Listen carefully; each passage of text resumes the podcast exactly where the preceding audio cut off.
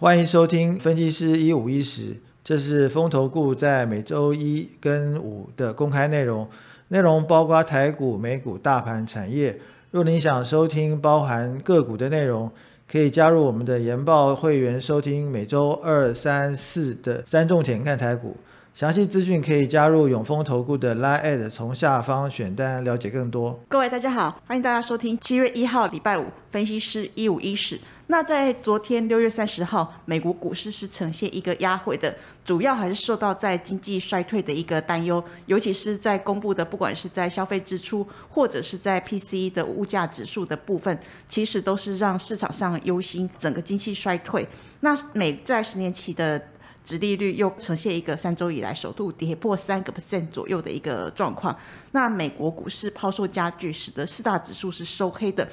道琼工业指数下跌了两百五十三点，S M P 五百、费半以及在纳斯达克都是呈现一个同步拉回的一个走势。那最主要的原因还是受到在美国商务部公布的一些讯息。首先，在五月的 P C 物价指数的部分，市场本来预期是年增率。可能会在呃四点八 percent，那昨天公布的数据是从原本的四点九个 percent 降到了四点七个 percent，其实是稍微低于市场上预期的一个状况。虽然是在低于市场的预期，不过这个数据还是在一九八零年代以来的一个最高水平的附近，所以说看起来整个物价的上涨压力还是相当的大。另外就是说，个人收入与支出的部分，在五月消费者支出的部分是低于市场的预期，月增只有达到零点二个 percent，在这个地方可以看得出来，整个消费市场是呈现一个降温的迹象。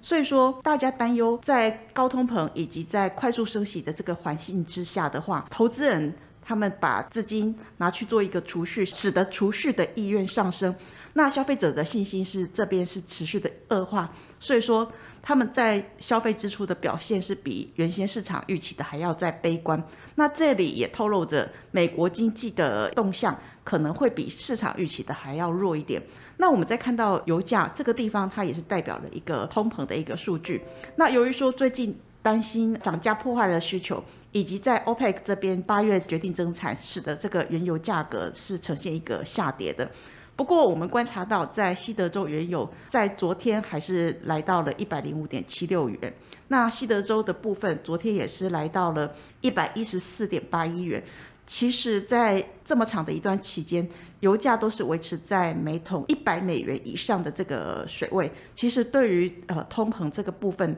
还是会造成一个通膨压不下来的一个主因，所以说未来如果说通膨需要有比较明显的下降的话，还是要关心油价的一个表现。最后，我们认为说，由于说最近呃美股还是反映在整个经济降温的这个部分，以及美国升息的一个速度，所以说最近可能还是持续要做一个利空测试。那如果未来利空不跌，才是开始有渴望呈现一个底部。那另外就是最近的话。七月十五号，美国的第二季 GDP 将会公布。那这个地方，它将会去做一个验证，经济是不是出现的衰退。所以七月十五号这个地方，它也是一个很重要的一个呃数据的一个观察重点。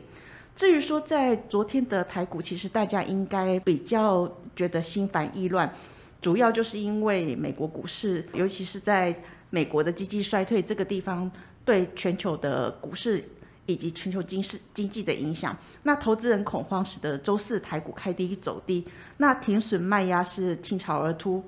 也重创了电子股的股价。那昨天是大跌了四百一十四点。那以这个礼拜来看的话，呃，礼拜四的台股总共四个交易日，总共下跌了四百七十七点，跌幅达到呃三点一二个 percent，而且如果说光计算台股六月份。总共下跌了接近两千点，来到了一千九百八十二点。那昨天也是重挫，呃，失守了万五的关卡。那昨天的这个台股是价跌量增，而且再创波段的新低。从日线的一个走势来看的话，这个结构看起来不太好。呃，不仅日线是收出了跌破五日线的跳空长黑 K，而且这个黑 K 的实体达到了三百二十一点。那均线的部分呈现一个空头排列。技术指标的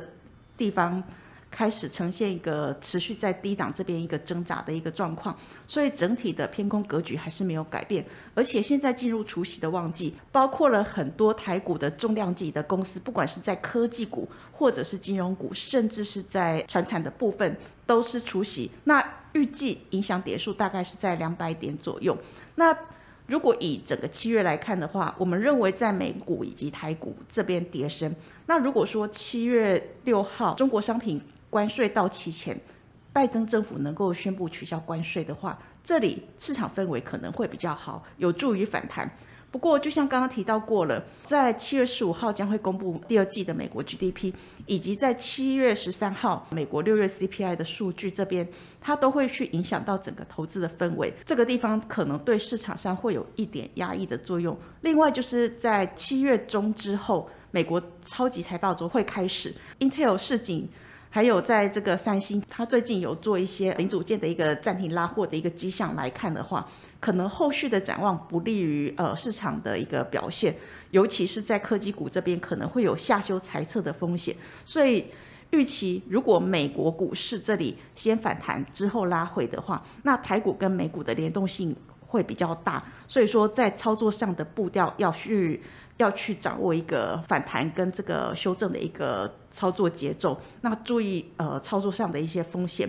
至于说在筹码面的部分，昨天的三大法人动向，三大法人是合计卖超了两百一十六亿元，其中外资卖超两百一十四亿元，在这个部分是呈现连续卖超，而且卖超的金额是相当的大。至于说投信的部分，则是连五日买超，关谷券商则是连三天买超。那我们观察到，关谷券商在呃昨天，其实台股破底之后，它低阶，而且金额放大了到了七十九亿元。另外，我们来看一下外资昨天的一个动向，其实动向的部分还是相当的杂乱，主要加码的是在细晶元、航运、电信以及 ABF 跟高速传输。至于说在解码的类股，则是包括了在电子纸、晶圆代工、大型科技股跟集团的电信电缆股。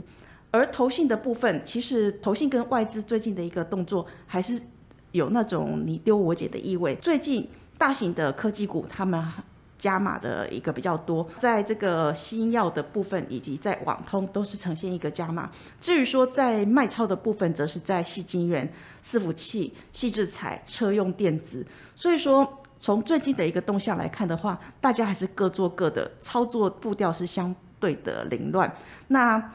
最近的话，要开始持续的观察，说，呃，季底做账结束之后，投信最近开始有连续买超的一个个股，这个地方它可能是未来观察的重点。那以目前来看的话，因为在七月的第一天，我们之后必须要陆续观察这样的一个状况，对我们的后续的操作布局应该会有相当的一个帮助。那以上是七月一号分析师一五一十的内容，谢谢收听。风投 Good 有三种会员方案，研报会员注册后可以观看所有研究报告，白金会员多了每周选股七加七完整版的个股推荐，新黑卡会员方案多了分析师面对面讲座，内容有每月三场的台股策略解析。和每季一场的权威专家座谈，详细方案介绍，请大家加入永丰投顾赖官方账号后，从下方图文选单了解更多。本公司与所推介分析之个别有价证券无不当之财务利益关系。本节目资料仅供参考，投资人应独立判断、审慎评估并自负投资风险。